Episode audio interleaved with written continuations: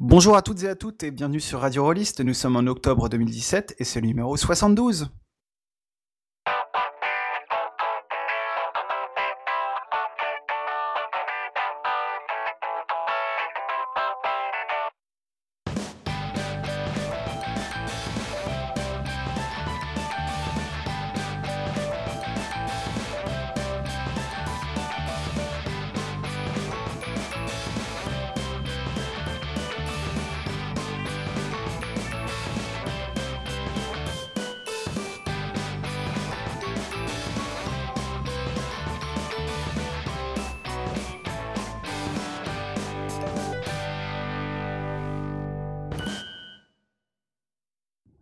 Bonjour à toutes et à toutes et bienvenue sur Radio Rollist. Alors euh, aujourd'hui je suis en compagnie de Thomas B, le vrai vieux.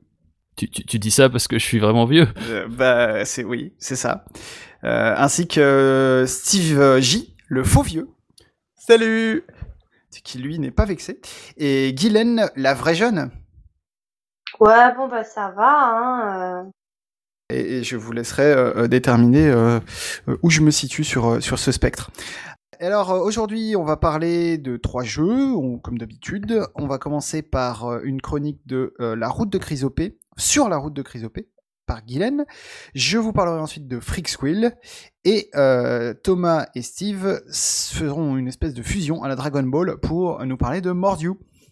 Mais on va commencer comme d'habitude par le coup de projecteur. Et ce mois-ci, c'est moi qui m'y colle. J'avais envie de vous causer de Thomas Munier, de son blog et de euh, son initiative euh, récente. Alors, euh, Thomas Munier, bon, pour ceux et celles qui le connaissent pas, c'est un mec qui est un peu dingue. Genre, euh, le type, il te dit qu'il fait un feu de pauvreté et bim, euh, il le fait vraiment, quoi. Et c'est-à-dire, euh, il a notamment choisi, euh, parmi ses nombreux choix de vie euh, su- sur lesquels, euh, enfin, qui, qui tient euh, rigoureusement, de ne pas vivre de son activité rôliste. Euh, C'est-à-dire que euh, tous ses jeux de rôle, toute sa production rôliste euh, est disponible gratuitement sur son site Outsider. Évidemment, on peut lui commander ses jeux, mais si on veut juste lire le texte, avoir une version PDF, on peut la télécharger sans aucun souci. Alors, euh, je dis production de rôliste, euh, on, le connaît surtout comme l'auteur d'Influenza, qui existe dans genre à peu près euh, 23 versions euh, au niveau des règles. Euh, mais euh, il a aussi pondu un sacré paquet d'autres jeux. Alors, il y en a pas mal qui gravitent dans la galaxie Milvaux, qui sont en cours de développement euh, plus ou moins aboutis.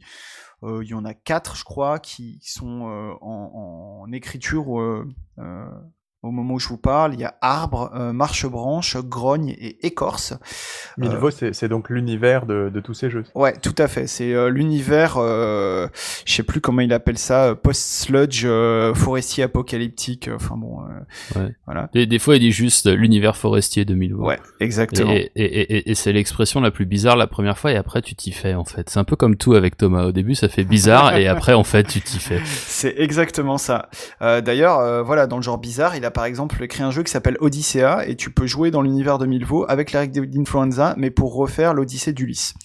Pourquoi pas Euh, Il a fait d'autres jeux de rôle un peu plus barrés, genre Dragonfly Motel, le jeu qui se joue juste avec des petits papiers que tu déchires, euh, qui commence dans un motel qui s'appelle le Dragonfly Motel et c'est à peu près tout ce qu'il y a de stable dans le jeu.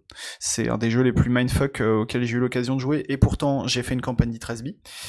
Et puis des trucs un peu plus expérimentaux. Il avait écrit euh, S'échapper des faubourgs pour un Game Chef euh, en 2015, je crois, qu'il avait remanié un petit peu. C'est drôle parce qu'à chaque fois que tu ajoutes une catégorie, tu, tu, tu annonces qu'elle est plus bizarre que la précédente. Bah ouais, mais c'est pas faux. Euh, Il y, a, y a Psychomeurtre qu'il a écrit récemment où tu, c'est pour jouer du, du CSI mais à la sauce Thomas Munier, donc c'est quand même aussi un peu particulier. Euh, Il y a le témoignage euh, que j'ai pas lu mais qui est sans doute extrêmement étrange, sans doute le plus étrange de tous ces jeux puisque je le cite en dernier. Ouais, en fait, il est, il est assez intéressant témoignage puisque c'est une, euh, c'est un jeu qui a été pensé en réponse à Sphinx, donc un jeu de, de Fabien Hildwein, dont, dont Gerhardt avait parlé il y a quelques émissions. Mhm. Et donc, c'est- c'est c'est la vision que, que Thomas a du jeu d'un ami. Ce qui, est, ce qui est quand même une démarche que je trouve effectivement, euh, effectivement assez bizarre et, et très très intéressante. Un espèce de remix ludique quoi. C'est ça. Ah ouais, d'accord. Bah, du coup, il va falloir que je le lise. Ah, Ça, moi, moi, moi, je crois que c'était un battle de d'auteurs de jeux alternatifs, c'est en, en mode la réponse du berger à la bergère et tout. Non donc c'est un remix quoi. Enfin, c'est un, remix battle, quoi. C'est une façon de, donner une autre vision de, de, thématiques identiques. Enfin, je, je, sais, je sais pas si euh, dans les backstage, euh, euh, Thomas et Fabien se clashent autour de ces jeux. Bah écoute, je pense que je vais le lire et puis pour en faire la chronique, en fait, je remonterai juste celle de Gerhardt en mettant les phrases dans des sens différents. Euh, en tout cas, voilà, tous ces jeux, bah, ils sont, euh, c'est un, un des premiers trucs euh, géniaux, géniaux et louables de sa part, c'est qu'ils sont en accès absolument gratuit sur son site. Euh, Alors après, euh, voilà, ça empêche pas de le payer si on le souhaite. Et d'ailleurs, on peut aussi lui commander ses bouquins sous formes diverses et variées, parce que je crois notamment pour Influenza que t'as une version couverture rigide, couverture souple, ce qui est assez classique, mais t'as aussi des versions faites à la main.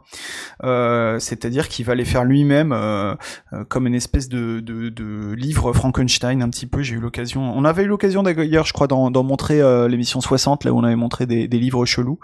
Euh, je crois qu'on avait montré une, une version faite main d'Influenza. Et Influenza, c'est un jeu que Callisto avait chroniqué dans sur ses ondes il y a déjà des Tout à fait. dizaines et des dizaines Et d'émissions. dont on a, on a eu maintes fois l'occasion de dire beaucoup de bien. Et, euh, et alors, euh, bah, Thomas, en fait, euh, comme pas mal d'auteurs, il s'est récemment mis au, au Tipeee. Donc le Tipeee, c'est cette espèce de, mécénat par Internet. Mais alors attention, d'habitude Tipeee, c'est tu payes pour, tu peux payer par mois, tu peux payer par livraison, et en général, en, fonction de ce que tu payes, tu vas avoir droit à des compensations ludiques, puisqu'on parle de jeux de rôle divers. Ça peut être un jeu en exclu, une illustration, une aide de jeu, un, un commentaire, euh, un aperçu des coulisses du jeu, etc., etc. Mais Thomas, comme c'est pas un auteur comme les autres, il fait pas non plus le Tipeee comme les autres. Euh, la preuve d'ailleurs, c'est que sur son Tipeee, il se présente d'abord comme père de famille et ensuite comme outsider. Ensuite, euh, eh ben, il n'y a aucune autre contrepartie sur le Tipeee qu'un journal mensuel qu'on peut obtenir pour 1 euro par mois. Et euh, bah, en fait, tous les mois, il va faire un espèce de récapitulatif de ses activités rôlistes. Le truc, c'est que donc on peut y, avoir accès en payant en euros, mais euh, c'est aussi mis en accès libre, y compris pour les gens qui n'ont pas payé, donc puisque euh, euh, bah, on reste dans cette idée de, de de pauvreté, quoi. Euh, parce qu'en fait, il faut savoir que non content d'écrire beaucoup de jeux, euh, Thomas, il écrit aussi euh, des réflexions sur son blog tous les jours. Alors c'est souvent des réflexions sur le jeu de rôle, mais pas que. Il participe à des forums alternatifs. Il participe aussi à des podcasts. On l'a entendu chez la concurrence des Voix d'Altari de, trois fois.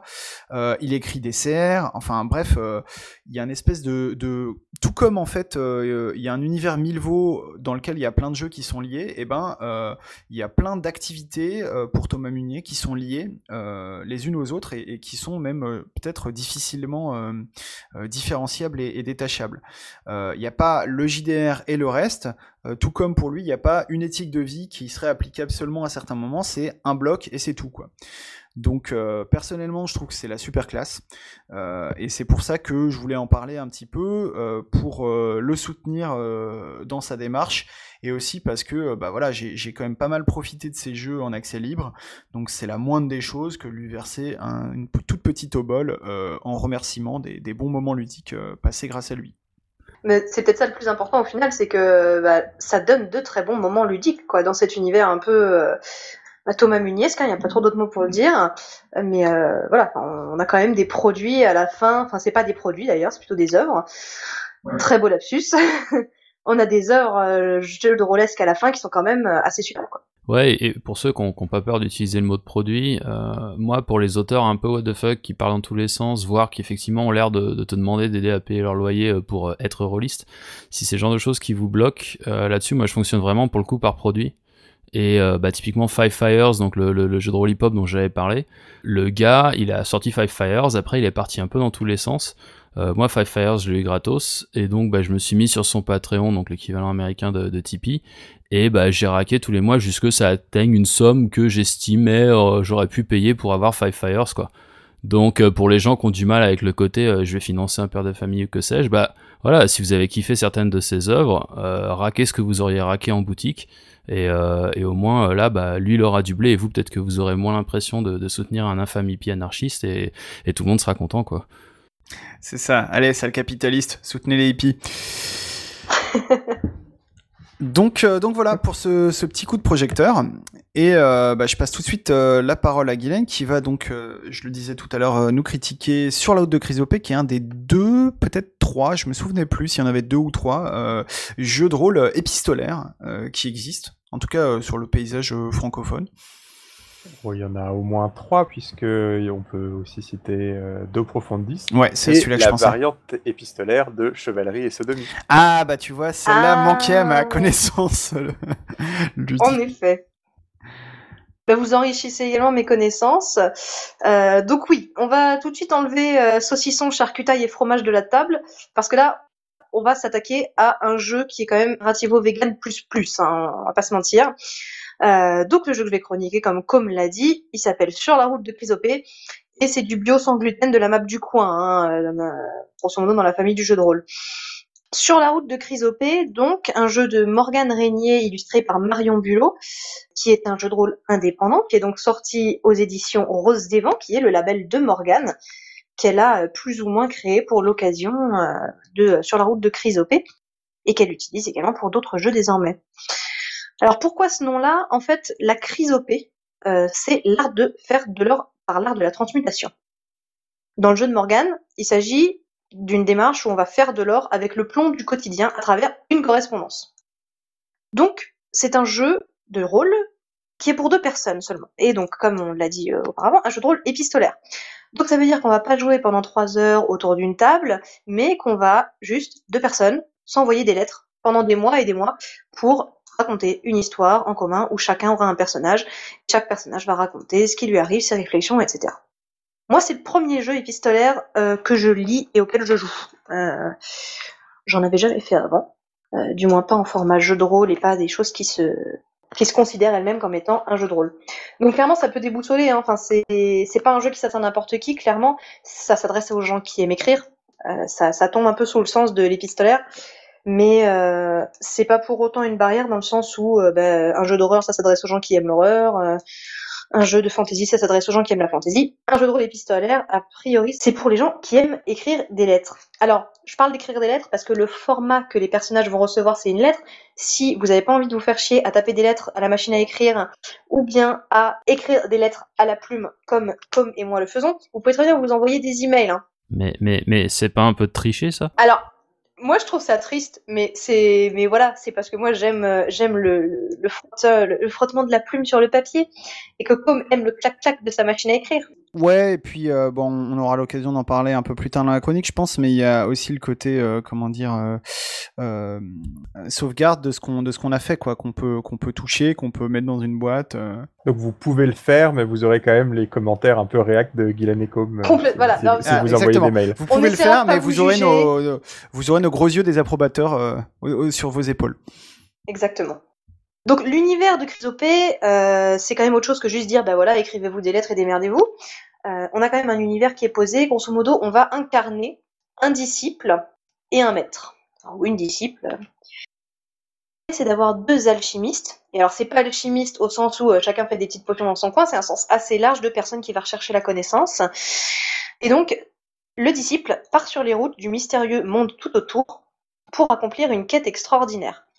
Et au bout du voyage, le disciple va rencontrer la ville de Chrysopée. Puisqu'ici, Chrysopée, c'est une ville, c'est la ville de la connaissance, la ville la ville dorée de la lumière, c'est l'idéal un peu qui est euh, incarné et cristallisé dans une ville. Chrysopée, c'est la fin du voyage. Ce qui nous intéresse, c'est pas la destination, c'est le voyage. Donc, c'est pour ça que le jeu s'appelle Sur la route de Chrysopée. Grosso modo, on va se raconter dans les lettres ce voyage du disciple. Alors vous allez me dire, bah super, le disciple il voyage, mais euh, le maître pendant ce temps, qu'est-ce qu'il fait? Il va se faire chier? Bah non, le maître, son rôle, ça va être de donner des conseils, d'aiguiller le disciple. On va se faire part de nos doutes, de nos réflexions, on va essayer d'avancer dans nos connaissances, parce qu'on va toujours s'écrire autour d'une quête centrale. Donc c'est une quête alchimique qui a pour objet la connaissance et on veut approfondir des connaissances dans certains domaines. Alors ça peut être quelque chose de très concret et de très réel. Hein. Euh, ça peut être euh, acquérir des connaissances en géologie, sur les plantes, les étoiles, que sais-je, ce que vous voulez mais ça peut aussi être quelque chose de complètement euh, fantasmé et qui n'a aucun lien avec la réalité de notre monde. Ça peut être, voilà, vous devez euh, découvrir le secret de l'immortalité, euh, découvrir comment faire des machines pour remonter dans le temps, etc. Donc c'est à vous d'établir ensemble la quête. Attends, attends, tu, tu veux dire que depuis le départ dans notre partie, on aurait pu parler de voyage dans le temps et qu'on l'a pas fait? Non, mais ça va pas du tout. Écoute, on fait un voyage à travers des lettres. On t'écrit à la machine à, la machine à écrire, c'est déjà un voyage dans le temps. Ouais, mais ça aurait pu être méta. Non, on, on avait dit quoi? Ah, On oui, avait bon, dit Oui, oui, pas je de- sais. Pas de voyage dans le temps. Voilà. Tu retournes dans ton placard. Pourtant, la, la boucle temporelle postale où tu reçois huit fois de suite la même lettre jusqu'à que t'aies trouvé le truc pour débugger, ça sent bien l'ex- l'exemple pourri à utiliser. C'est vrai. Me, do- me donne pas de mauvaises idées. Hein. Donc toute la première phase du jeu, en fait, bah, ça va juste être de déterminer un peu quels vont être les paramètres du jeu. Donc qui va faire le maître, qui va faire le disciple, quelle est votre relation, qui sont ces personnages, quels sont leurs domaines d'expertise respectifs. On va décider également du support des lettres. Est-ce qu'on les écrit? Est-ce qu'on fait ceci? Est-ce qu'on fait ça? Comment est-ce qu'on se les envoie? Et du délai entre chaque lettre. Et là, on a un des premiers problèmes. Il faut tenir des délais dans ce jeu. Bon, je dis ça, je suis la première à pas les tenir. Mais grosso modo, on décide de si on s'envoie une lettre toutes les deux semaines, tous les mois, etc. Et on estime à peu près une longueur euh, de lettres qui va être variable. Et ces lettres, donc, on se les envoie l'un l'un après l'autre. Donc grosso modo, moi j'envoie une lettre, puis la personne me renvoie une lettre, et on alterne comme ça, un coup sur deux, jusqu'à arriver à Chrysopée. Alors comment on sait quand on arrive à Chrysopée En fait, le jeu nous donne un système de points qui s'appelle l'Atanor, avec des étapes à valider. C'est peut-être la partie du jeu qui, moi, me convainc le moins personnellement. Parce que ça m'emmerde plus qu'autre chose, pour être tout à fait franche, dans notre partie. Euh, des fois, j'ai bien envie de, de juste écrire comme j'en ai envie, puisque ces étapes vont donner le ton du contenu des lettres. Par exemple, dans la troisième étape, qui est l'œuvre de la Lune, puisque chaque étape a le nom d'un astre, on doit avoir des directions dans ce qu'on raconte. Donc, dans l'œuvre de la Lune, le disciple doit relater une expérimentation délicate, ou une recherche acharnée, l'élaboration d'une théorie révolutionnaire. Le maître, lui, de son côté, va devoir décrypter un mystère, euh, franchir une impasse de réflexion ou résoudre un vieux problème. Ce genre de choses. Et tant que ces choses ne sont pas validées, tant qu'on n'a pas coché la case sur la checklist, on ne peut pas passer à l'étape d'après. Et nous n'atteignons la fin de la partie qu'à valider, enfin, que, quand l'un des deux joueurs a validé toutes les étapes. Mais, mais chacun, chacun valide pour Chacun lui-même valide ou- pour l'autre. Donc quand je reçois une lettre, je décide combien de points je lui donne. Si c'est une lettre normale qui m'apporte pas grand chose en termes d'information, de contenu, je mets un point. Si elle est quand même euh, assez intéressante, qu'elle apporte des nouvelles pistes, qu'elle ouvre, etc., sur de nouveaux horizons, je peux mettre deux points. Et admettons, s'il y a un support en plus, genre une photo, euh, un, un objet qui a été glissé dans la lettre, ben là je mets trois points. Ce genre de choses. Et ensuite, il y a ce checkpoint à atteindre. Est-ce que dans la lettre, il résout un problème, il lutte contre un vieux fantôme, euh, et si c'est le cas, ben voilà, là il valide l'étape et on peut passer à la suivante. Ouais, et inutile de dire que c'est c'est vraiment pas évident de te dire euh, bon, ok, je mets un point par défaut, mais alors là, euh, est-ce que je mets deux points? Parce que quand tu reçois une lettre super cool, t'as envie de mettre deux points, mais en même temps le bouquin te dit ouais, mais ça, il te mettre deux points, c'est vraiment genre exceptionnel, faut le faire que une ou deux fois, et je te parle pas euh, effectivement des moments où tu te dis ok, mais là, est-ce que ça valide l'étape? Ou est-ce que finalement c'est juste une lettre normale? Euh, C'est c'est vraiment pas évident quoi. Ouais. Mais surtout, surtout que c'est des points, euh, on va dire, de qualité, entre guillemets, roleplay, écrit, matos, style littéraire, ou des points de j'ai respecté la contrainte d'écriture et je fais avancer l'intrigue? Non, c'est plutôt style littéraire et compagnie. C'est plutôt sur toi, ton ressenti à la lecture. Mais c'est vrai que parallèlement, il y a quand même la composante de est-ce que ça apporte quelque chose dans l'œuvre, enfin dans l'étape dans laquelle on est. Ok. Et je trouve que c'est un, peu, euh, je trouve que ce système de points est un peu le cul entre deux chaises. Euh, je comprends qu'il y en ait qui puissent avoir besoin de ce système pour être guidés. Euh, parce que c'est vrai que le jeu peut parfois paraître un peu, euh, enfin nous laisser un peu euh, livrés à nous-mêmes. Euh, il nous donne un contexte, il nous donne des règles, et après c'est roule ma poule, vas-y écris tes lettres. C'est pas forcément évident. Peut-être que les gens n'ont pas forcément euh, tous l'habitude, et surtout peut-être que bah, la- l'alchimie prend pas justement, et peut-être que des fois il faut avoir un peu de matos derrière pour pouvoir relancer la machine. Dans ces cas-là, ça peut être quand même pratique d'avoir ce squelette auquel on retourne et on dit bon attends j'ai pas trop d'idées pour ma prochaine lettre, je suis dans quelle étape déjà, qu'est-ce qu'il faut que je fasse? Ça, ça reste une possibilité. Et ça permet aussi de fixer un délai à partir duquel on doit arrêter la partie. Sinon, très honnêtement, euh, il y a moyen que ça s'éternise et que tu finisses jamais ta partie et que tu n'arrives jamais à dire bon allez, stop, là on arrive à chrysopée. Ça, je l'imagine tout à fait. Donc ça reste, on va dire, un fil rouge auquel tu peux te raccrocher si tu as besoin. Après, euh, rien t'empêche de t'en éloigner si tu en as envie, quoi. Et c'est d'ailleurs ce qu'on fait. Pour ce qui est de l'univers du jeu, donc, parce que là je vous ai beaucoup parlé des, des mécaniques, mais l'univers du jeu, on va être dans un univers un peu poétique, onirique, euh, qui va avoir un côté un petit peu steampunk également. Grosso modo, on est dans un univers un peu type fin 19e, début 20e. On a des machines à vapeur et beaucoup de machines qui fonctionnent avec le vent. Le vent, c'est un peu l'élément central de cet univers. Par exemple, les zones très développées, les zones urbaines avec un haut niveau de développement, ça va être les zones aérées, alors que les campagnes isolées, ça va être les zones immobiles. On va avoir tout un tas de choses qui vont s'organiser autour du vent en termes de développement scientifique et technologique. On a des caravelles, des immenses chars à voile qui transportent les gens, etc.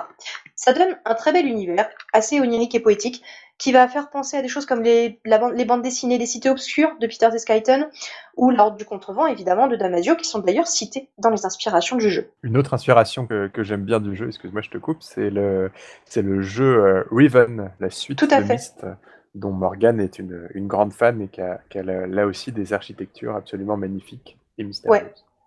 Ouais, le, et le, le grand écart était, était sympa parce que le- il y a un truc extrêmement violent dans la Horde du Contrevent et que, que j'ai pas retrouvé là, quoi.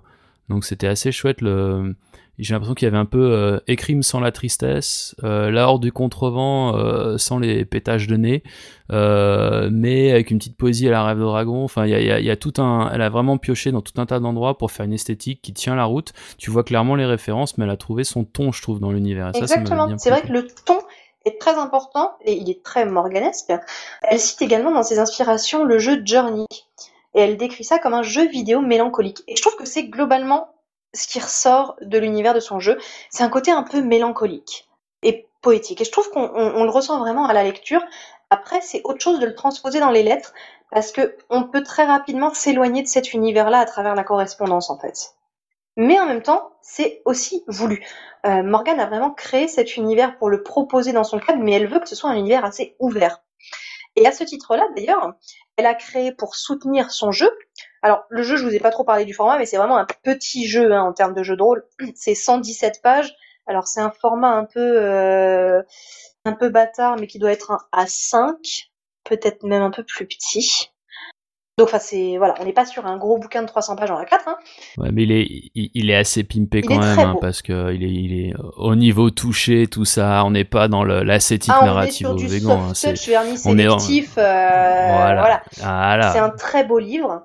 Alors, un truc qui me chagrine sur le livre, et, et je sais que je suis pas la première à me dire ça, il y a rien d'écrit sur la tranche. Et quand tu le ranges dans ta bibliothèque, tu ne le repères pas.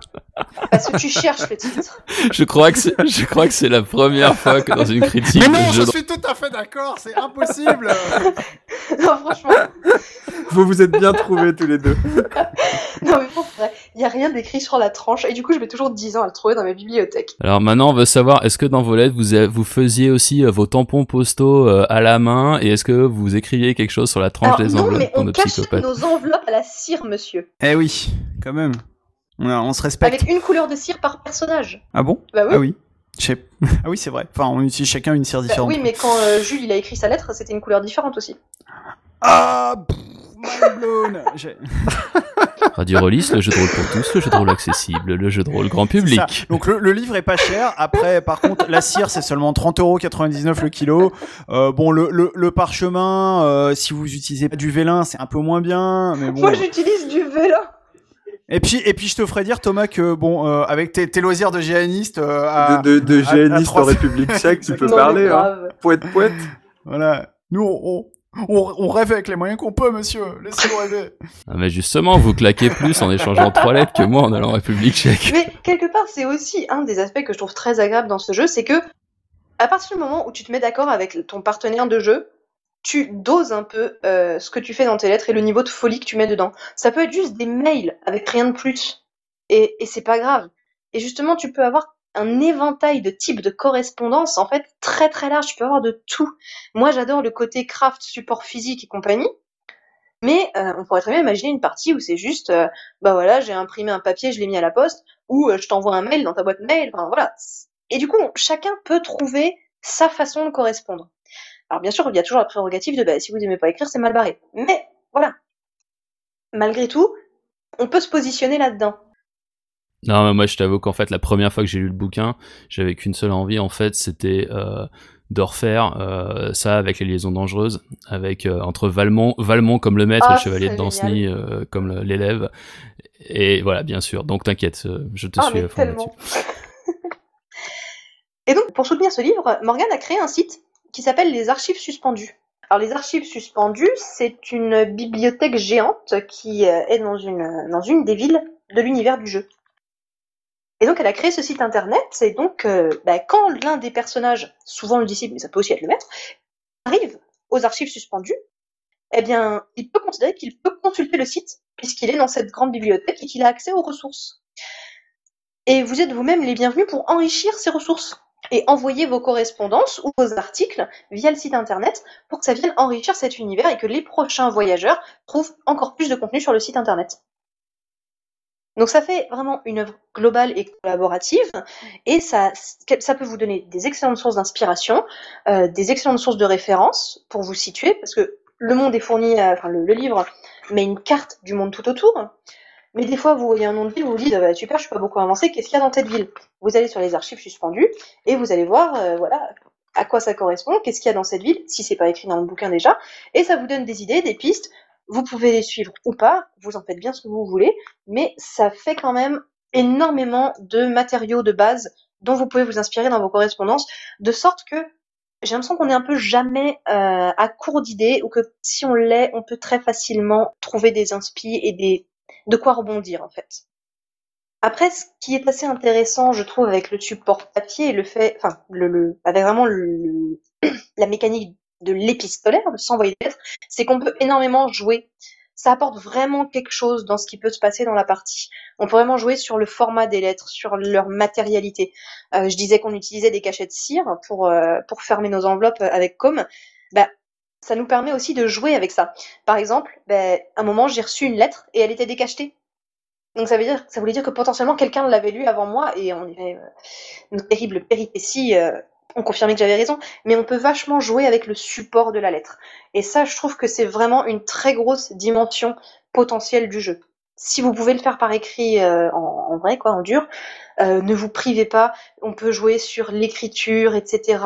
voilà, la façon dont on écrit, les matériaux qu'on utilise, ça peut en soi raconter quelque chose déjà qui est intéressant et qui va venir enrichir le contenu de la lettre au-delà de ça.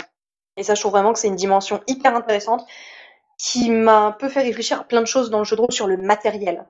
Et sur, voilà, en dehors de juste euh, raconter une histoire ensemble autour d'une table, le matériel en soi, il peut dire des choses. Bah, dans Prise OP, on est à fond là-dedans quand même.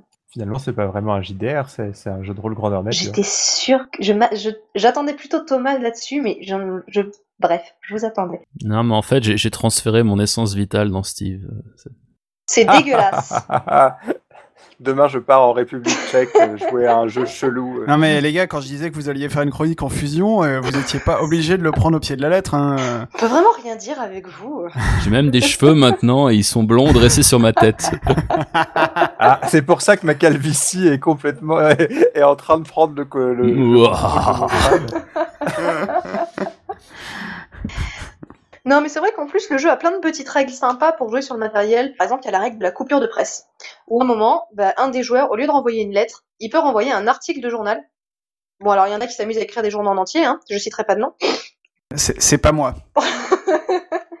On peut envoyer un article de journal qui va raconter quelque chose qui est plus ou moins lié aux aventures de vos personnages. Et l'autre doit également répondre à une coupure de presse. Donc ça fait quand même beaucoup de types de supports, on peut jouer sur plein d'aspects, c'est pas juste deux personnes qui s'écrivent des lettres et c'est chiant, on est quand même pas mal assisté pour euh, évoluer et même le maître. Franchement, quand on a commencé la partie, moi je me suis dit, ok, moi je suis la disciple, je vais avoir plein de choses à faire, plein de choses à raconter. Euh, le maître, je m'inquiète un peu pour lui. Bon bah j'avais, j'avais vraiment pas la peine, euh, c'était vraiment pas la peine que je m'inquiète. Hein. Il se débrouille très bien sans moi. Et au final, euh, il lui arrive des choses extrêmement intéressantes, à activer des réseaux, euh, avec euh, des choses aussi cocasses que les potins du voisinage. Ça fait des contenus de lettres vraiment solides et vraiment intéressants. Et c'est pas parce que c'est le maître qui ne voyage pas, qu'il a rien à faire, qu'il a pas de vie, qu'il se passe rien, etc. Bref, résumé, moi je trouve que c'est vraiment un jeu très intéressant. Il propose des choses nouvelles, fraîches. C'est une expérience que j'avais jamais. C'est vraiment très très très très différent de tout ce que j'avais connu en termes de jeu de rôle. Ça me fait réfléchir à plein de choses, ça me donne envie de créer plein de choses. La, chose, moi, que ça me donne envie de créer, on en a déjà un petit peu discuté, c'est euh, euh, trouver un moyen de reproduire cette expérience euh, épistolaire, mais en groupe. C'est-à-dire avec euh, pour faire vraiment, euh, bah tu vois comme dans les romans épistolaires où tu as trois, quatre destinataires euh, qui s'échangent des lettres, etc. ça, ce serait vraiment cool. Alors, Je vais relancer Thomas sur les liaisons dangereuses. Bah oui, il y a eu, il y a eu, il y a eu un, jeu épistolaire liaison dangereuse qui s'est qui s'est terminé par un GN. Donc c'était fait organiser par les Tantes Luz, donc Edouard Hermal Pinero. et alors eux c'était des grands malades, c'est-à-dire que non seulement donc les joueurs s'écrivaient entre eux, mais ils envoyaient une photocopie aux orgas et donc les orgas non seulement faisaient PNJ, mais avaient euh, des copies de toutes les lettres de tous les joueurs à tout le monde et euh, chapeauter ça, mais c'était un, un, travail de psychopathe quoi. Donc je pense que qu'à 3 déjà euh, jouer un triangle c'est sans doute plus faisable que euh, faire mm, un gros mm, truc quoi. Ouais non c'est sûr. Oui après on peut très bien imaginer et il me semble que c'est suggéré, je sais plus si c'est suggéré dans le bouquin ou si j'en avais discuté alors avec Morgan, mais de en fait de croiser des correspondances, d'avoir par exemple deux disciples qui s'écrivent entre eux en ayant chacun leur correspondance avec leur maître pendant ce temps-là. Et ça, c'est des choses tout à fait euh, envisageables. Deux maîtres qui correspondent ensemble, etc. Donc, euh, on peut imaginer des correspondances croisées comme ça. Surtout vu, vu, le nombre de profs rôlistes, il y a clairement moyen d'avoir des, sessions de biche sur les élèves.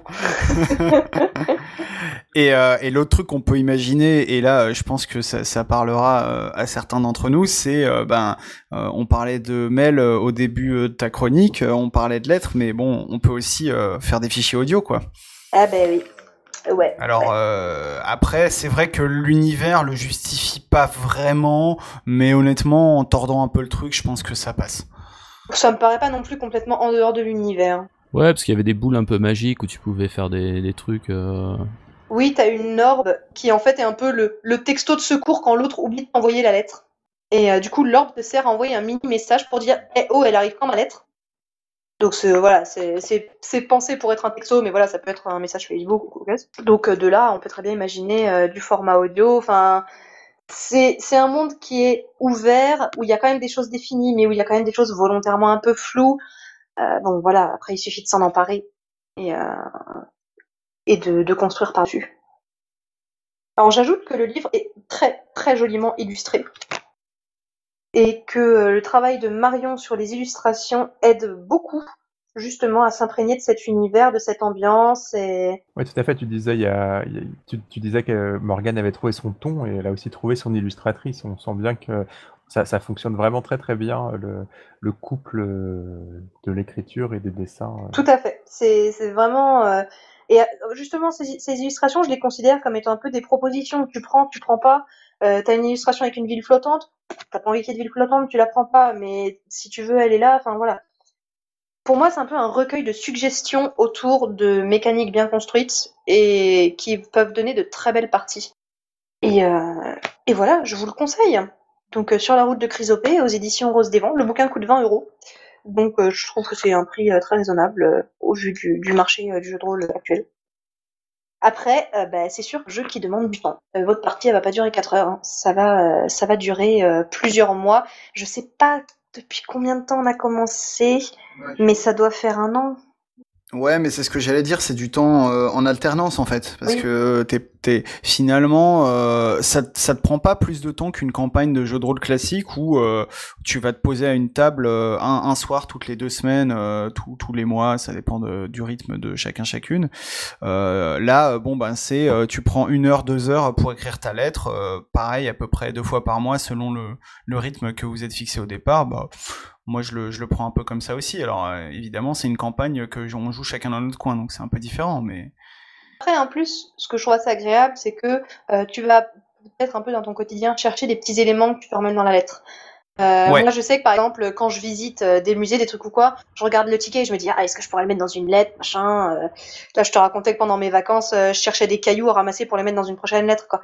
Enfin, je me faisais engueuler parce que je voulais piquer des cailloux dans des parcs nationaux et du coup, j'ai pas le droit de les ramener à la maison.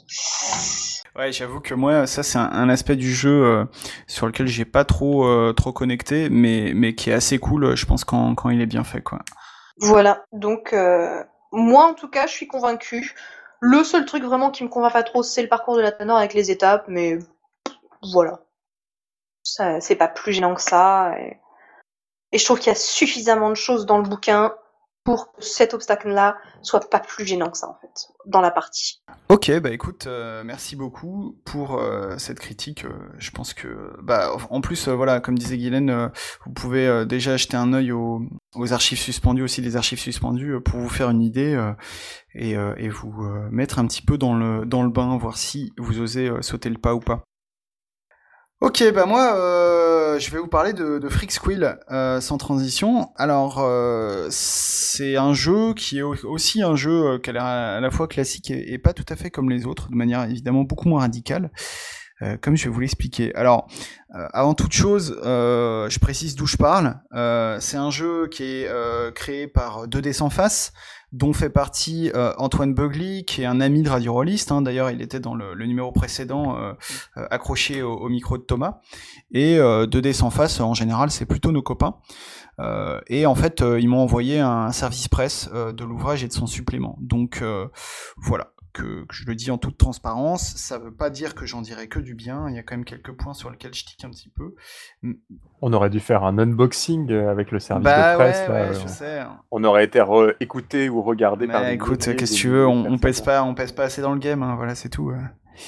Alors le, bouquin, bah tiens, je vais faire un mini unboxing. Alors le bouquin, c'est un format, euh, je dirais, euh, avec ma connaissance de pointe, qui est un format un peu plus qu'A5, comme je le qualifierais.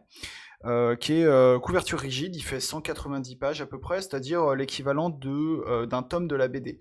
Parce que en fait, Freak Squill, c'est avant d'être un jeu d'aventure et non pas un jeu de rôle, c'est un c'est une BD en 7 tomes. Et donc là, le, bouquin de base du jeu de rôle fait à peu près le il a, la même apparence qu'une des BD, donc comme ça on peut. Ah, c'est un, jeu de... c'est un jeu de rôle ou un jeu d'aventure eh ouais. Alors, ben, Attends, la... Radio eh ben, on, critique des jeux de rôle, merde et, alors, ouais, hein, on est, on est, alors, on est précis. C'est assez, euh, euh, c'est compliqué parce que sur la couverture, il y a marqué le jeu d'aventure, livre de base, mais apparemment, euh, d'après Antoine, c'est parce que euh, c'est coédité par Ankama, euh, qui avait déjà édité un jeu tiré d'une d'une de leurs productions. je me souviens plus du titre. C'était City Hall, Exactement. qui est le qui est une sorte de c'est un manga français il y a un franga. ouais un franga ouais et, euh, et pareil ils avaient mis le jeu d'aventure euh, sans doute pour attirer un peu le, public non rôliste mais fan de la BD sauf que sur la tranche de Freak Squill le jeu d'aventure il y a marqué JDR ah, donc il y a des choses écrites dessus Ouais, il y a des choses écrites dessus et notamment JDR, donc comme ça on, peut quand même euh, attirer le rôliste. c'est marrant parce que c'était une expression qui était euh, qui avait clairement le côté euh, bon en ce moment le jeu de rôle fait peur, on va utiliser un euphémisme et tout, et le voir ressortir maintenant 20 ans plus tard, c'est assez rigolo quand même. Ouais, bah il y a, y a, un peu de ça effectivement. donc, donc voilà, il y a le bouquin de base, il y a le, supplément qui est sorti en même temps, qui, qui comprend l'écran, qui a un écran à l'italienne en trois volets et une petite campagne de, de 64 pages. Euh, donc je disais, hein, c'est adapté de la BD du même nom qui est dessinée, par euh, Florent Maudou. Mais euh, franchement, si vous connaissez pas la BD, ça passe. En gros, ce qu'il faut savoir, c'est que tout ça, euh, Freak Squill, ça a lieu dans un présent alternatif, donc on est en, en 2017 plus ou moins, dans un monde où les super-héros existent. Euh, et puis, euh, il y a quelques, hum, disons, détails historiques et géographiques qui changent à cause de ça, notamment le fait que la Deuxième Guerre mondiale a eu lieu dans les années 70, euh, la France s'appelle encore la Gaule, voilà, ce, genre de choses. Ça, veut dire qu'il y a des nazis en pattes d'éléphant dans la ville? Euh, moi, bah, je reviendrai sur, le background, mais honnêtement, je trouve que c'est un, background qui est un peu secondaire et qui crée effectivement ce genre d'interrogation que je me suis posé aussi, euh, notamment le fait que du coup, tu as mai 68 qui se passe avant la Deuxième Guerre mondiale, euh, ça fait des trucs un peu chelous qui marchent pas tout à fait, mais, pourquoi pas. Je dis c'est secondaire parce qu'en fait, l'essentiel du jeu se passe à la FEA, c'est-à-dire à la faculté d'études académiques des héros. Donc en gros, la FEA, c'est une fac de seconde zone euh, qui se situe dans les environs d'Avalion, donc euh, l'équivalent dans le monde de Freak Squid de la ville de Lyon qu'on connaît bien. Et dans cette fac de seconde zone, les joueurs vont incarner des apprentis héros euh, qui sont aussi des, étudiants de première, année de fête, donc des, étudiants qui ont des pouvoirs et qui vont euh, suivre un cursus pour apprendre à être des vrais héros euh, diplômés avec le costume et tout quoi, avec les cours de marketing pour savoir gérer son image, tout ça, tout ça. Donc en gros, c'est un pitch un peu à mi-chemin entre, disons, Harry Potter et les X-Men. et d'ailleurs, j'attends franchement de, de, pied ferme un hack qui permettrait de faire l'un ou l'autre. ce serait assez cool et à mon avis pas si compliqué que ça. Ouais, honnêtement, il y a, il y a deux, trois modifs à faire sur le système de, de magie, mais c'est, on pourrait presque réutiliser le jeu comme tel pour faire ouais, ouais, ouais. Et euh, c'est assez, c'est une des raisons euh, pour lesquelles je, je m'enthousiasme un peu pour ce jeu, mais, euh, mais, mais ouais, carrément. Alors, c'est l'adaptation de la BD, mais il n'y a pas de résumé des sept tomes de la BD, ce qui est franchement tant mieux, parce que ça aurait été un peu lourdingue, et c'est le cas dans d'autres adaptations, bah, je pense notamment à l'adaptation de Doctor Who, dont j'avais parlé, où là, tu le résumé de toute la série, c'est assez invitable. Euh, après, on retrouve quand même, euh, je pense que les lecteurs de la BD retrouvent leur marque. Ceux qui connaissent pas la BD peuvent voir un petit peu à quoi ça ressemble, puisque le jeu est illustré par l'auteur de la BD. Euh, il, a fait toutes les illustrations du jeu. Alors perso, je suis pas fan du dessin. au niveau graphique, bon, ça me parle pas plus que ça. Je suis surtout, en particulier, pas fan du côté fan service, notamment en ce qui concerne la représentation du corps féminin. Euh, qui est franchement visible dans la BD, qui est un peu moins le cas dans le jeu de rôle, même si euh, il y a notamment des pages cosplay que je trouve, euh, disons, au mieux inutile, euh, au pire un petit peu, euh, comment dire, discutable. La première page cosplay sur laquelle on tombe, qui est quand même à la page 5 du jeu, c'est donc un cosplay de princesse guerrière où t'as en gros la meuf en string qui nous montre son cul avec le string de cuir et euh, dont on voit la tête en même temps. Hein, la bonne vieille illustration cul-tête euh, dont on a l'habitude, ça envoie pas forcément, disons, un message euh, idéal quand un, pour un jeu qui, pour le coup, n'a pas grand-chose à voir avec ça, quoi. Moi, moi je, je, je, suis pas entièrement d'accord, surtout sur l'idée que le jeu a pas grand-chose à voir avec ça. Alors, autant je suis je, suis d'accord qu'il y a une érotisation du corps féminin et pas du corps masculin, et dans la bande dessinée, dans le jeu. Moi, j'aurais aimé que finalement les, deux types de corps soient, soient érotisés. Et, mais finalement, euh, le cosplay, donc il y a le même personnage qui, enfin donc euh, Valéria, je crois, qui, est représenté euh, plusieurs dizaines de fois, à chaque fois en en faisant du cosplay de, personnalités différentes de, l'univers de Freak Squill, et donc en donnant une idée de toute la diversité des types de super-héros qui peuvent exister. Et moi j'ai trouvé justement que ces, pages de cosplay sont intéressantes, euh, pas uniquement pour le dessin, mais aussi pour leurs commentaires, parce que non seulement on a des commentaires qui, qui permettent par, ce, par cette fenêtre, euh, la fenêtre du cosplay, de, de, voir plusieurs facettes de l'univers, mais en plus, il m'a vraiment semblé qu'il y avait une, une vraie volonté de, de s'intéresser à la culture du cosplay. Enfin, on sent qu'il y a, il y a quelqu'un dans l'équipe qui est, qui est, spécialiste du sujet. Enfin, même le, cosplay est d'ailleurs la, la, thématique d'un des, d'un des scénarios oui, ça, vrai. Du, du, livre de base. Et, et, voilà. Et alors, euh, moi, je, je suis pas du tout euh, spécialiste de la culture du cosplay, mais il y a un tel amour du cosplay et disons on a vraiment le sentiment d'avoir des, des, gens qui se préoccupent de cette sous-culture et ça fait assez plaisir à voir. Enfin, moi, moi j'aime bien quand, quand, des gens qui ont une sous-culture, même qui n'est pas la mienne, en parlent avec passion. Et finalement, c'est ce que je ressens euh, en lisant Freak Squill. Je suis d'accord. Après, bon, c'est pas le sujet principal, hein, donc on va pas s'étendre dessus. Mais disons que euh, je trouve que c'est pas si c'est si c'est le cas et je, je tes arguments je les trouve euh, plutôt convaincants euh, c'est assez mal amené quoi dans le jeu puisque ça ça t'arrive paf dans la gueule comme ça euh, bon en fait, t'aurais préféré des patrons pour découper ton exactement. des paires de fesses, c'est ça Exactement, c'est exactement ça. Euh, voilà. Après, l'autre chose que j'aimais pas trop dans la BD, c'est que euh, donc il y a sept tomes. Les trois premiers tomes, c'est vraiment la vie académique euh, de la FEA avec un côté très Harry Potter, c'est-à-dire on alterne les études avec voilà, je révise pour les examens, etc. Et puis en même temps, bah, il y a des monstres qui viennent foutre le bordel et parfois les, les comment dire les examens euh, que, ou les exercices que nous font passer les profs euh, foutent aussi le bordel dans la fac. Euh, ça, c'est assez cool. Et puis après, la deuxième moitié de la BD, ça part vers un métaplot épique que je trouvais assez mal amené. Et heureusement, qui est quasiment complètement évincé du jeu de rôle, qui pour le coup se focalise vraiment sur le côté vide fac, que je trouve beaucoup plus intéressant à jouer. Euh, voilà, j'ai parlé de l'histoire alternative. Bon, ce qui il y a, y a une vingtaine de pages hein, sur le monde de Freak Squill qui, sont pas, je pense, essentielles vu qu'on va a priori sortir assez peu de la fac. En même temps, elles sont, elles sont bien écrites, hein, c'est assez plaisant à lire. Euh, ce qui est plus intéressant, c'est que il mentionne euh, la présence d'autres écoles de héros, euh, notamment en Gaule où tu as l'école Saint-Ange, qui est une espèce d'équivalent d'une Sorbonne, là où la FEA c'est plutôt Nanterre en gros. Euh, mais tu as aussi des facs au Japon, en Allemagne, en Espagne, aux États-Unis. Donc euh, tout ça, euh, fait des espèces de, potentiels spin-off ou de, potentiels crossover qui peuvent être assez cool. Et euh, niveau background, tu as aussi une trentaine de pages de, description de la, de la FEA, donc tu as euh, tout ce qu'il faut savoir sur les bâtiments euh, de la fac, les personnalités, que ce soit au niveau des profs ou au niveau du staff, mais aussi qu'est-ce qu'on y étudie et comment. Donc tu as une, une description des différents départements, euh, de, de, la fac, euh, de comment sont découpées les études, tout ça. Euh, je crois que ça a été repris et augmenté d'un supplément de la BD, et ça, franchement, c'est super utile. Tu lis ça, tu comprends vraiment ce que tu vas jouer, quoi. Il y a même un plan de la fac en, page de garde qu'on peut télécharger sur le net, donc ça c'est assez cool. Euh, j'ai pas mentionné un truc pour l'instant qui est pourtant assez important, c'est que Free School c'est un jeu au ton humoristique, mais genre très humoristique, mais euh, genre euh, humour pourri et jeu de mots à deux balles pour vous donner un, exemple, le tutoriel dont je vais reparler dans un instant, qui, correspond à la, la, journée de rentrée des étudiants à la fac, il s'appelle Rentrer sans frapper. Par exemple, on a un, pouvoir dans les exemples de pouvoir qui s'appelle Vol toi fou. Je vous laisse réfléchir.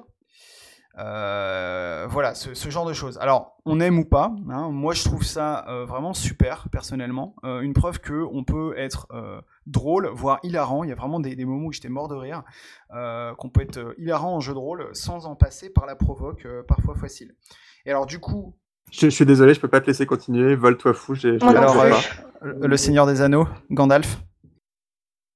Quoi, genre fly, UFO Eh ouais, c'est pour un pouvoir de vol. Ouais, voilà, il y a, y, a, y a, des références, donc j'allais le dire justement, euh, pop culture. Ah mais c'est pointu quand même, faut vraiment être euh, un Tolkien. Mais, mais c'est ça, euh, en fait c'est ça qui est assez cool, c'est que t'as pas mal de passages où tu te dis, Ouais, bon là ça doit être une référence, mais même sans la connaître, ça passe parce que euh, euh, ça donne quand même une phrase stupide euh, qui fait rire, quoi. Ouais, la, dernière fois que j'ai senti le, jeu de mots bilingue violent comme ça dans un, c'était dans genre dans Innominé Stanis deuxième édition, t'avais tout un scénar comme ça qui parlait d'enclume et d'armes magiques et dans l'enclume t'avais le quand on arrive en ville. et avec A-N-V-I-L, quoi. Mais au moins, c'était écrit, parce que là, le vol, le vol toi fou, merci. Bah, oh, alors, honnêtement, je crois que c'est vraiment le plus hardcore du bouquin, mais moi, j'ai, il, m'a fait euh, faire un, un, double take, hein, celui-là. Enfin, ceci dit, c'est le plus hardcore que tu as repéré. Que j'ai repéré, il y en a peut-être que j'ai pas repéré. Euh, mais, euh, mais ouais, donc il y a, plein de références comme ça tout au long du bouquin, et, je sais pas pourquoi, mais autant euh, dans la BD où c'était déjà le cas, j'avais trouvé ça un peu lourd par moment, autant là, euh, comme c'est dilué dans un background un peu plus massif et avec des trucs un peu plus sérieux, je trouvais ça assez cool, quoi. Voilà, t'as as des PNJ qu'on est non qu'on à la con que je vais pas révéler à l'antenne parce que ça fait partie du plaisir de la découverte. Il y a un système de badge dans le jeu que tu peux utiliser pour des bonus et tous les badges sans exception ont des noms, mais alors là vraiment complètement stupides euh, à chaque fois. Euh, je, je, là, j'en ai pas sous la main, donc euh, je pourrais pas vous en citer, mais, mais voilà. Les, badges, on pourrait faire un parallèle avec le jeu vidéo, ça ressemble au système ouais, c'est exactement ça. t'as as un exemple de team de héros dans le, dans le bouquin qui s'appelle Hélène et les Gascons, hein, quand même, donc voilà, enfin, t'en as pas mal des jeux de mots et qui sont en général assez bons, quoi. Euh, alors justement, je parlais d'un tutoriel. Le bouquin s'ouvre sur un, tuto, c'est-à-dire un, scénario introductif hein, qui fait également office de, création de perso et d'apprentissage de règles. Alors ce qui est un peu bizarre, c'est que la création de perso est répétée un peu plus loin, euh, un, peu différemment, mais bon, pourquoi pas. Cela dit, elle est super simple. Hein. C'est euh, un perso, il va être décliné en trois domaines. T'as le background, euh, d'où il vient, les compétences, ce qu'il sait faire, et le pouvoir, euh, quel est son super pouvoir. Donc tout ça avec des scores euh, plus 2, plus 1, plus 1. Hein, il y en a 3 à chaque fois. Et tu as aussi un trouble à moins 1, donc un truc qui peut t'amener des ennuis dans chaque catégorie.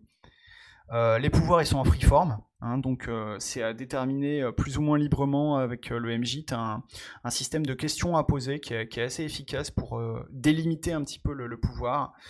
le seul truc que je trouve vraiment à chier avec ses pouvoirs, c'est qu'il le répète trois fois qu'on peut pas faire de voyage dans le temps, et ça c'est vraiment trop injuste. Comme On avait dit quoi? Pas de voyage dans le temps, je sais. Alors, sur le papier, le, tutoriel, c'est une idée assez cool, euh, qui, arrive assez vite hein, dans le bouquin, c'est genre dans les 20 premières pages. Euh, je le disais, hein, premières journées de rentrée des PJ, dans lesquelles ils comprennent que euh, voilà, la FEA, c'est pas une fac comme les autres, puisqu'il faut autant lutter pour s'asseoir à côté de ses potes en amphi que pour se débarrasser des squelettes vivants qui hantent la bibliothèque. C'est fait pour apprendre, pour, pour donc prendre les joueurs par la main pour qu'ils créent leur perso pendant la partie et qu'ils découvrent un petit peu les règles de base du jeu. Euh, après, honnêtement, euh, je suis pas sûr que le MJ, en lisant juste, juste ce chapitre, soit capable de s'en sortir. À mon avis, il faut quand même lire euh, le restant des règles pour, euh, pour bien les saisir. C'est pas vraiment qu'elles sont compliquées, c'est qu'elles sont assez particulières. Pour les résumer, en fait, la plupart des actions euh, vont se régler en narratif. Euh, c'est quasiment du gumshoe style, du genre, euh, ah, t'as plus 2 dans cette compétence, bah ok, tu réussis. En fait, les seuls moments où on sort la grosse artillerie, euh, où on sort vraiment le système de résolution du jeu, c'est pour les actions d'importance. Euh, là où les PJ vont se mesurer à une adversité assez conséquente. Euh, donc un PNJ à tataner, une énigme à résoudre, un labyrinthe dans lequel on va naviguer, un costume à confectionner. Enfin, tout est, tout passe par le même système d'enjeu narratif en fait. Ce, qui est, assez chouette, et c'est un système qui se décompose en deux temps. Il est d'ailleurs habilement intitulé le système de temps. En gros, il y a une balance, c'est vraiment une balance, hein. as une feuille que tu peux imprimer avec deux cercles. Euh, et en fait, sur un côté de la balance, t'as les PJ, et eux, ils vont poser chacun un atout qui va les aider à réussir l'action. Donc, euh, est-ce qu'ils ont euh, la compétence qui va bien? Est-ce qu'ils ont un pouvoir qui leur permet de, faire ce qu'ils veulent faire? Parfois, ça peut même être genre un élément de background si ben, ils ont été élevés chez les ninjas, par exemple. Et de l'autre côté de la balance, le MJ va poser lui le score de la- de l'adversité. Alors en, fait, as une, en tant que MJ, tu as une petite table euh, qui te permet de, comment dire euh, doser l'adversité en, fonction euh, de ce que tu veux mettre comme, comme puissance dans la gueule au, PJ. Et donc tu as un score à, poser qui t'est indiqué. Enfin, c'est assez bien foutu.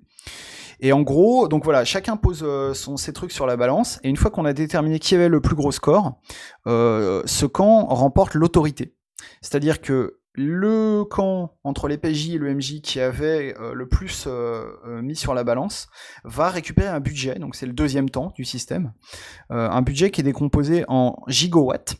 Et c'est un budget qui va servir à mettre en scène ce qui se passe. Ce qui est en fait un système qu'on retrouve dans certains jeux, je pense notamment à Dead Dice où tu as un système comme ça de, de budget pour le MJ, sauf que là, le budget peut être aussi récupéré par les joueurs.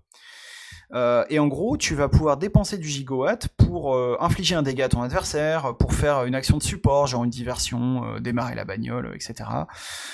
Ou, euh, deux autres, euh, deux trois autres petits trucs.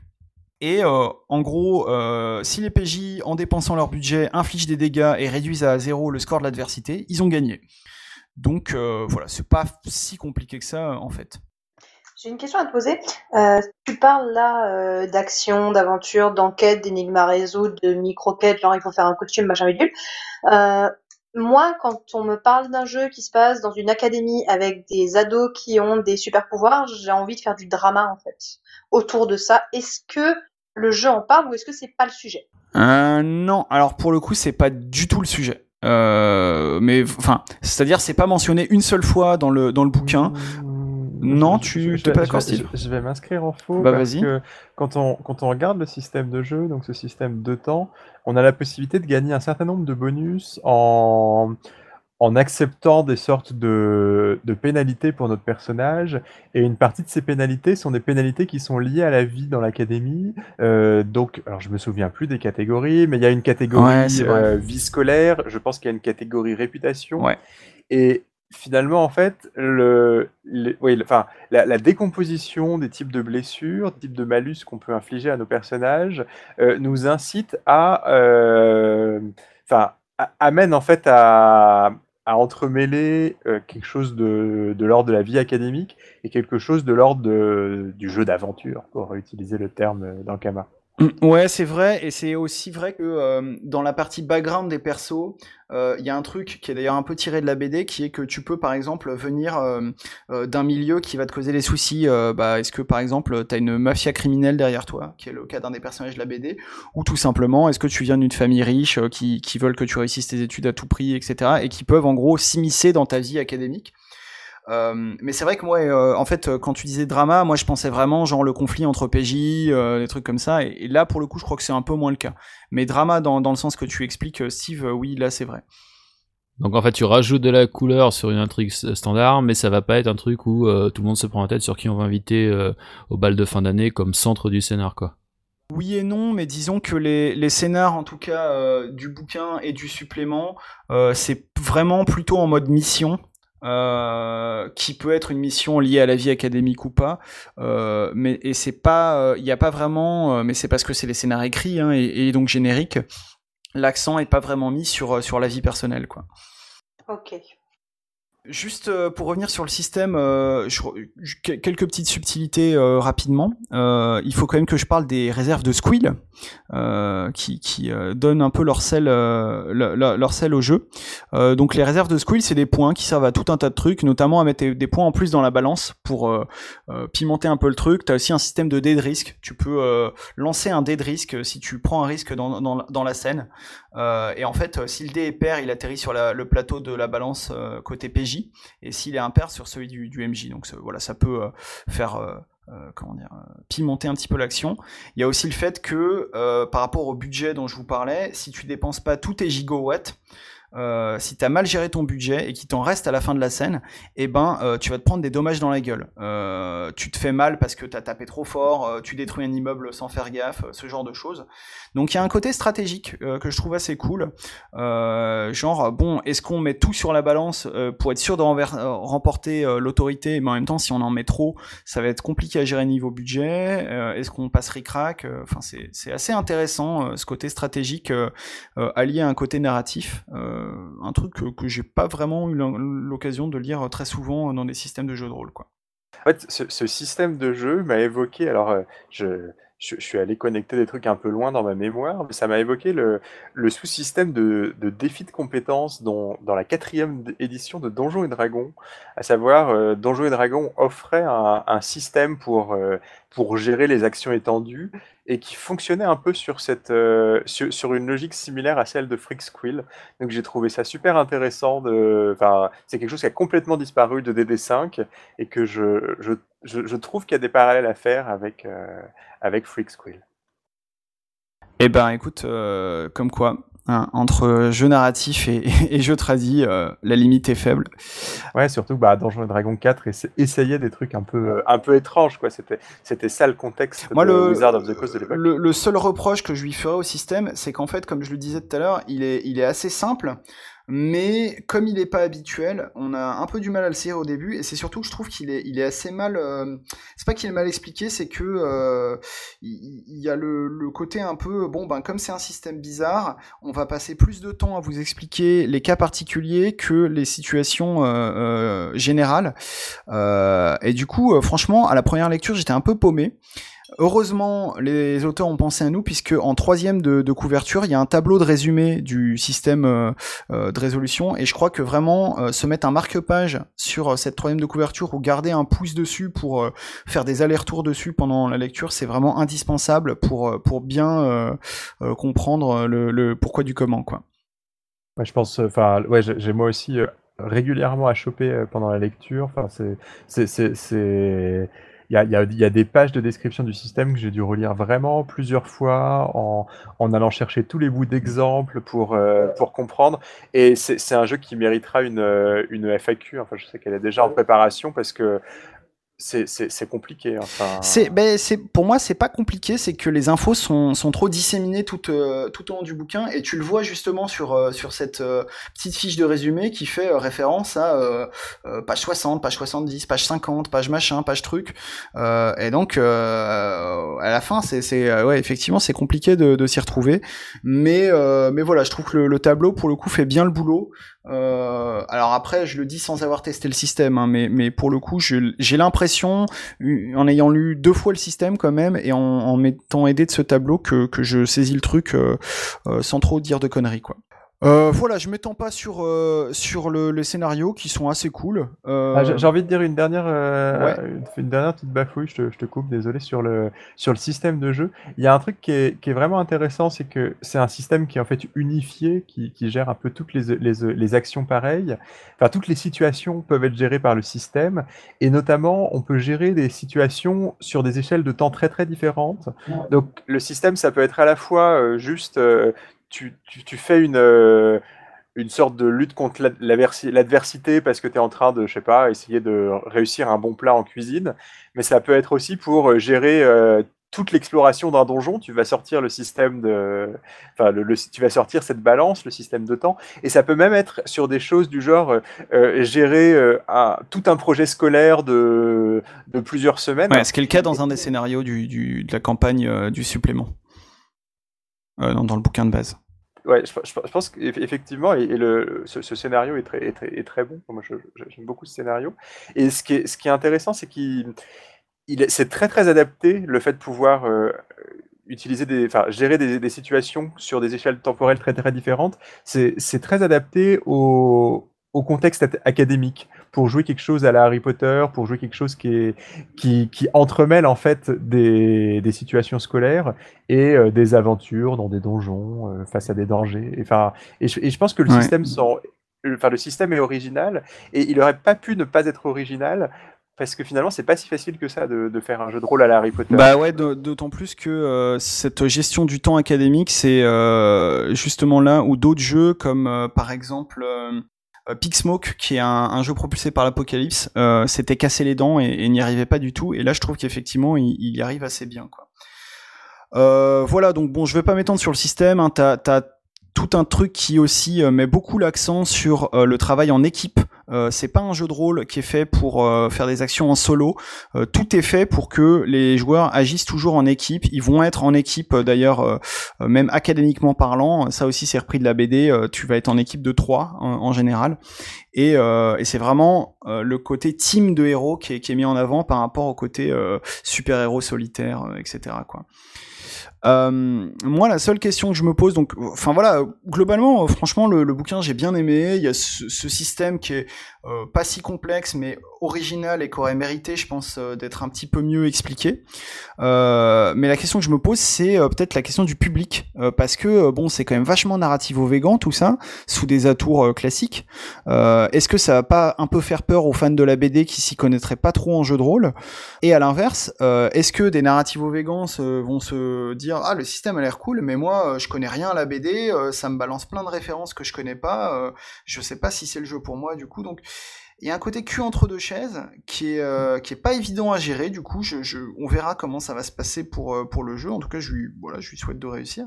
Mais est-ce que est-ce que des fans de la bande dessinée qui connaîtraient rien au JDR seraient seraient capables de repérer du jeu de rôle expérimental? Ah ça je, non je, je, dis je dis pas ça je dis plutôt que est-ce que le fait que le système soit soit pas évident à prendre en main euh, pour des débutants euh, mais j'en sais rien en fait c'est je sais pas donc voilà en tout cas ce que j'avais à vous, dire sur, euh, sur Freaksquill. Et euh, ben, je vais passer maintenant la parole à Thomas et Steve. Je le, dis avec un peu d'appréhension parce que je crois qu'ils ils, m'ont pas trop prévenu, mais je crois qu'ils vont faire un truc un peu improbable. Euh, ça va peut-être faire exploser l'émission, ça va peut-être faire exploser notre réputation. En tout cas, je vous conseille de vous accrocher à vos écouteurs pour cette critique à deux voix de Mordiu. Ouais, mais en fait, c'est rien, c'est juste qu'on est tout content. Parce que euh, lors de travaux au site euh, Richelieu des archives de la Bibliothèque nationale de France, bien connu euh, des rats de bibliothèque qui fréquentent Radio Rolliste, on a retrouvé un vieux manuscrit intitulé Les censeurs. Les censeurs en deux mots, une pièce du 17e, 18e qui est assez méta, vu qu'elle se moque donc des censeurs royaux qui autorisaient la, publication de romans, de pièces de théâtre avec approbation et privilège du roi. Et euh, bien entendu, bah, cette, pièce-là, elle a jamais reçu l'autorisation, bah, vu qu'elle s'en fout euh, de leur gueule, de ces gens-là. Et on est tout fou de la présenter aujourd'hui, parce que donc, euh, spécial dédicace à Com, toi, tes paradoxes temporels, bah, parce que dans une des scènes de la pièce, il parle d'un bouquin nommé Mordiu. Donc il y a deux personnages, le marquis de J, qui sera interprété par Steve, et le comte de B, qui sera interprété par ma gueule. Et là, on est donc dans l'acte 2, scène 4.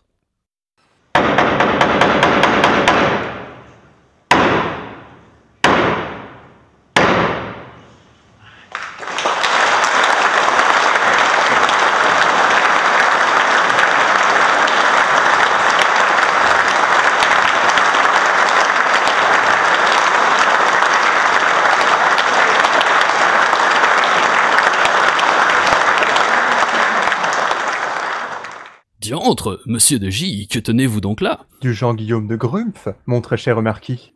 Ce géant barbu qui monte trop peu à Paris? Reclus dans ses terres mayonnaises mais ne chôme pas? Qui inonde fréquemment toutes nos librairies d'ouvrages lilliputiens sa série Charabia?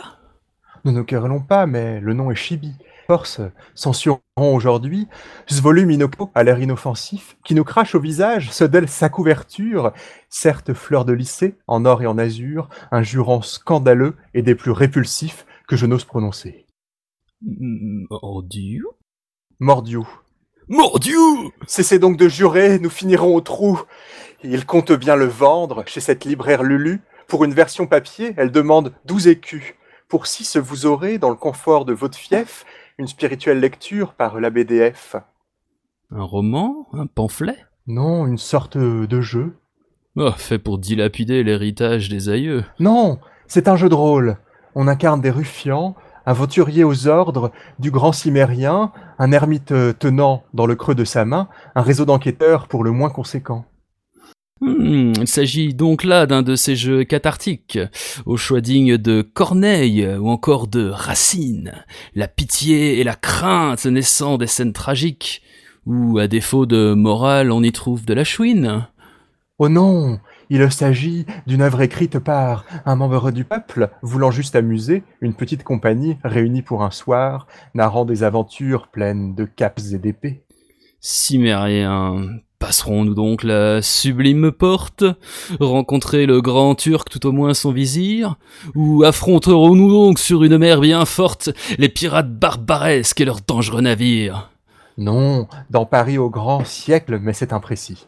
Est-ce à dire qu'il n'est point daté, même en Louis?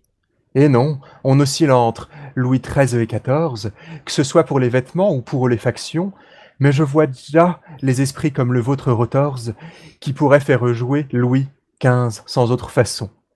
L'ouvrage est tout petit, mais il contient tout de même une galerie de puissants, du bon roi à la reine, des couronnes étrangères, telles l'impératrice, croquées en quelques phrases, simples mais évocatrices. S'y ajoute au scandale la clique de ces figures, entourage fait de traîtres et de chers confidents, éminence grise et même parfois amants. On ne nomme pas Louis, on évite la censure. Oh, mais que vois-je? Il y a aussi des gravures de Paris des détails sur ses rues, liste de petits métiers. Au lieu de traiter que des gens de qualité, il plonge dans le bas peuple et nous raconte sa vie. Sans doute, mais disons-le, cette philosophie laisse bien vite place à un ton picaresque, et pour s'assurer que point trop on en dévie, les amorces d'histoire sont du pur romanesque. Elles semblent suffisantes pour jouer maintes aventures, trouver le disparu, débusquer l'espion, des thèmes forts et classiques pour cette littérature, mais sont des petits chefs-d'œuvre de pure concision. Hmm, les gravures des personnages sont ma foi piquantes. J'y reconnais des comédiens très populaires. Et entre deux genoux à la mine avenante, Philippe Noiret grimé en fringant mousquetaire. Mais, mais de quoi parlez-vous? J'ai lu sans reconnaître ces grands hommes illustres, ces anges le refeuillette. Et, et, médiantre oui, est-ce de la paresse? Une simple évocation, nul besoin de confesse.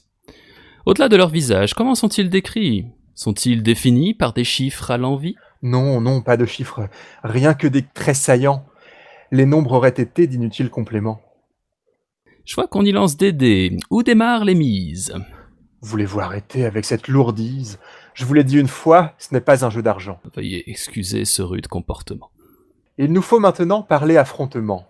Villes ennemis aussi et brigands trucidés, notre siècle dangereux doit nécessairement disposer d'un système pour les modéliser. Vous voulez me parler des règles de combat? Voilà une chose qui génère bien des débats. Sur ce sujet s'affrontent plusieurs philosophies. Pour certaines seules compte l'astuce du joueur. Il lui faut triompher grâce à ce qu'il décrit. Qu'importe les mécaniques, il doit être gouailleur. Il doit donc développer ses ruses et sa rouerie. Est-ce là du grume Flavie? Dites-le nous, monsieur J. Oh, certainement pas. Pour le bon Jean-Guillaume, l'affrontement doit être un mini-jeu dans le jeu. Un expert du système, c'est ce que doit être un homme qui espère d'un combat sortir victorieux. Il faut savoir entre plusieurs actions choisir, attaquer ou parer, ou bien se déplacer. Entre toutes ces tactiques, il nous faut arbitrer pour pouvoir achever l'ennemi sans coup férir.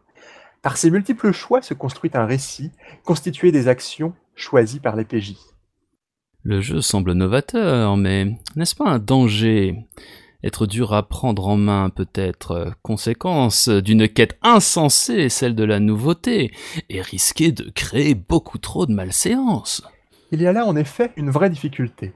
Et pour mieux l'illustrer, je m'en vais vous conter une anecdote cocasse que je pense édifiante. Elle sera, j'en suis sûr, au moins divertissante. Elle implique notamment quelques rodomontades et, cela fait son charme, d'illustres camarades. Et mais qui donc? Dites-le nous Premièrement, Dame Guylaine, cette femme de lettres, cette critique parisienne, mais aussi, oui, oui, oui, la présence de notre chef. Eh non, Steve, tu m'avais promis que ce serait. Mais taisez-vous, monsieur, vous n'êtes pas dans la pièce. Nous sommes au théâtre et pas à la confesse. Certes, vous étiez présent en tant que grand censeur. Pendant notre partie test, vous étiez des joueurs. Même qu'au premier combat, vous vous fîtes rosser. Pampant sur le fessier, vous finîtes dans le rosier. En cause en premier lieu votre manque d'appétence pour les choses tactiques. Terrible incompétence Gna gna gna. Votre performance, c'est sûr, n'appelle aucun hurrah. Mais je dois prendre sur moi une partie des torts. Découvrant le système, j'envoyais sur vous un groupe de marauds, des ennemis bien trop forts. C'est en partie ma faute si vous fûtes à genoux. Si je vous suis, Marquis, le système est meilleur que celui de cette vieillerie hexagonale sortie des trois mousquetaires, ce jeu de collectionneur. À cette question simple, je répondrai d'un oui. Est-il meilleur qu'en garde? Il est bien plus classique. Meilleur que la septième mer? Le jeu de John Wick? Je crois me souvenir que vous ne le tenez pas en très haute estime. Me trompez-je en cela? Je dois dire, Marquis, que cet ouvrage dément n'a jamais semblé extrêmement convaincant. Il peignait l'Europe avec une vulgarité et j'en avais ressenti un petit peu d'amertume. Mordiou a le souci, il faut le souligner, de toujours respecter nos us et nos coutumes. Il se place sous le gide de notre génie français. C'est, il faut bien le dire, quelque chose qui nous plaît. Pouvons-nous, en ce cas, autoriser l'ouvrage? Et permettre à chacun d'en découvrir les pages, d'apprendre l'existence de la cour des miracles, les détails intimes que le Grumpf donne en spectacle? Une seule décision. Il nous faut censurer. Un tel livre ne doit pas pouvoir être consulté. Espérons que le Grumpf, dans un livre prochain, mettra ses qualités, ses talents et sa plume au service d'un texte un petit peu moins coquin, qu'il apprenne dès demain le respect des coutumes. Mais comme j'adore répandre ces jeux immoraux, je vais le colporter sous mon propre manteau.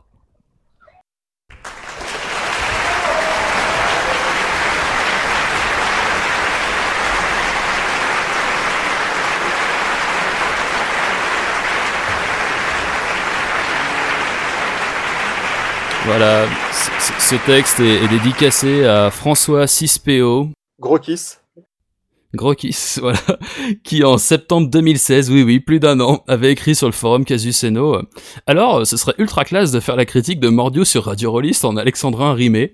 Voilà, donc euh, dédicace et un grand grand merci à Steve de s'être prêté à ce petit jeu de malade et à vous d'avoir tenu jusque-là. Voilà, parce que à Radio Rollist, hein, on se dit non, mais mettre des samples sur nos chroniques, c'est un peu trop facile. On va monter un peu le game. Et donc voilà. Et après, on se fout de la gueule de nos cachets de cire. Non, mais sérieusement. Ah, mais tu vois, euh, C'est clair, 100% quoi. pur à la voix en live, euh, zéro coût de production, bilan carbone parfait. euh, tu vois, Le, c'est- le vrai le vrai narrativo végan, c'est ça quoi. Eh ben merci à tous les deux en tout cas, un grand merci. Et, euh, eh ben on va conclure, on va conclure euh, cette émission comme d'habitude euh, par nos lectures du moment. Alors à tout seigneur, tout honneur, hein, je commence par ma gueule. Euh, D'autant plus que ça va être assez rapide puisque pour moi pas grand chose au niveau lecture ludique en ce moment euh, à cause d'une sombre histoire de chargeur d'iPad que j'ai oublié à des kilomètres de chez moi. Et comme euh, je lis plutôt les, jeux de rôle en PDF en ce moment, voilà, j'ai pas pu progresser dans mes lectures. J'ai tout juste commencé Demiurge, dont je vous parlais, parlerai pardon, sans doute le, le mois prochain. Donc, euh, nouveau jeu de Frédéric Sintès, l'auteur de, de Prosopopée, euh, dont d'ailleurs on vous a toujours pas parlé à l'antenne, c'est ce qui est un peu criminel. Euh, et puis euh, j'ai aussi rapidement jeté un œil à la bêta du nouveau euh, L5R qui a été euh, rendu euh, euh, accessible en téléchargement public et qui est quand même un, beau bébé de, je crois quasiment 300 pages hein. Et c'est notamment parce que Julien Poire des, des voix d'Altaride d'en face m'en a parlé et il y a un truc enfin il y a des trucs dans son système ont l'air assez cool et que j'espère pouvoir piller pour un, projet top secret. Voilà donc en ce qui me concerne. Et toi, Thomas, qu'est-ce que tu lis en ce moment? Alors, bah, je me suis mis à, lire le background de Milvaux pour le coup. parce qu'après avoir beaucoup écouté Thomas Munier et puis fait un, long débat sur courant alternatif à propos du, vocabulaire euh, du GN et du jeu de rôle, euh, je me suis dit que ce serait quand même pas mal que je prenne le temps de, creuser dans, ces jeux. Donc voilà, j'effleure à peine, je suis à l'orée de la forêt, donc il y a des trucs que j'aime, des trucs que, que j'aime moins, on va, on va s'enfoncer là-dedans et puis, euh, puis on va voir ce qui va, ce qui va en ressortir. Quoi. Et puis sinon, bien sûr, bah, le, mon perso et le, livret de règles de, de Icarus, un, un GN The Expense qui va se passer dans une mine en Italie. Donc on va faire, euh, on va faire Germinal dans l'espace. Voilà. Et après on se fout de ma gueule, quoi. Non mais bravo. Donc ok, donc du, du Thomas B classique, quoi, finalement. J'ai envie de dire. Pour au niveau GN, euh, voilà, un truc. Euh. Attends, c'est presque le dernier de l'année. Après, il y a un GN Gould dans le Parlement européen. oh putain, le mec. Ah là là. Et toi, Guylaine? Euh, ben moi, en ce moment, ça risque d'être ça pendant un bon bout de temps. Euh, je suis en train de lire la troisième édition de No Armies suite à un craquage compulsif de portefeuille. ouais. Ouais, ça faisait un an que je luttais, j'avais pas, j'avais pas baqué sur le crowdfunding en me disant non, mais non, mais vas-y, mais attends, mais trois bouquins ça fait 100 balles et tout. Et puis là, euh, là j'ai, là j'ai dit, là, là, tant pis. Faites du slip. Exactement, faites... du slip et faites de la culotte. Faites de la culotte, exactement. Faites de la culotte, euh, je, je acheté les, les, trois bouquins et du coup là je suis en train de lire le premier et c'est juste euh, c'est juste trop bien quoi enfin c'est alors je, je, vais vous livrer un, secret en exclu à l'antenne de Radio Rolliste j'aime pas lire les bouquins de jeux de rôle oh. Enfin, en fait j'aime assez peu lire les livres de jeux de rôle c'est vraiment euh, c'est un peu la, la, croix et la bannière quand j'arrive à lire un bouquin de bout en bout de jeux de rôle parce que je trouve que c'est souvent pas très bien écrit en fait bah, c'est vrai et, et voilà. Pas de honte, et hein. c'est souvent c'est chiant à lire en fait. Et, et puis même, enfin c'est vraiment pas la.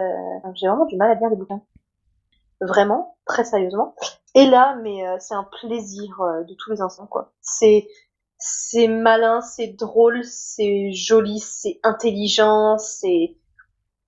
Alors déjà, il y a tout un tas de choses au niveau euh, présupposé de base sur les joueurs ne doivent pas être des connards qui sont assez agréables. Mmh, mmh qui explique quand même que c'est pas parce que dans le jeu on joue des gens un peu dérangés, un peu bizarres, un peu borderline, que vos comportements peuvent être de même en tant que joueur, qui est quand même très appréciable. Et euh, puis le bouquin est beau. Euh, enfin, je, de toute façon, j'ai toujours été une grande fan de ce jeu et là mon, mon amour de jeunesse est ravivé. Mais je crois d'ailleurs qu'on en parlera euh, sur Radio Rollist euh, parce que je sais que Loris a été extrêmement séduit par le bouquin aussi. Eh ben, euh, ok, bah donc du coup, euh, tu nous en reparles dans un an quand tu auras fini ta lecture. Ah, un an, j'espère, un peu moins quand même, mais je vous en reparle dans quelques mois, j'espère, avec grand plaisir. Cool. Et toi, Steve? Euh, moi, vous allez dire que je suis un peu un, monomaniaque, puisque je vais aussi parler d'un jeu de Grumpf. Euh, j'ai lu Soulfire, c'est le jeu qu'il a écrit à l'occasion du Game Chef, donc cette compétition de, de, création de, de jeux.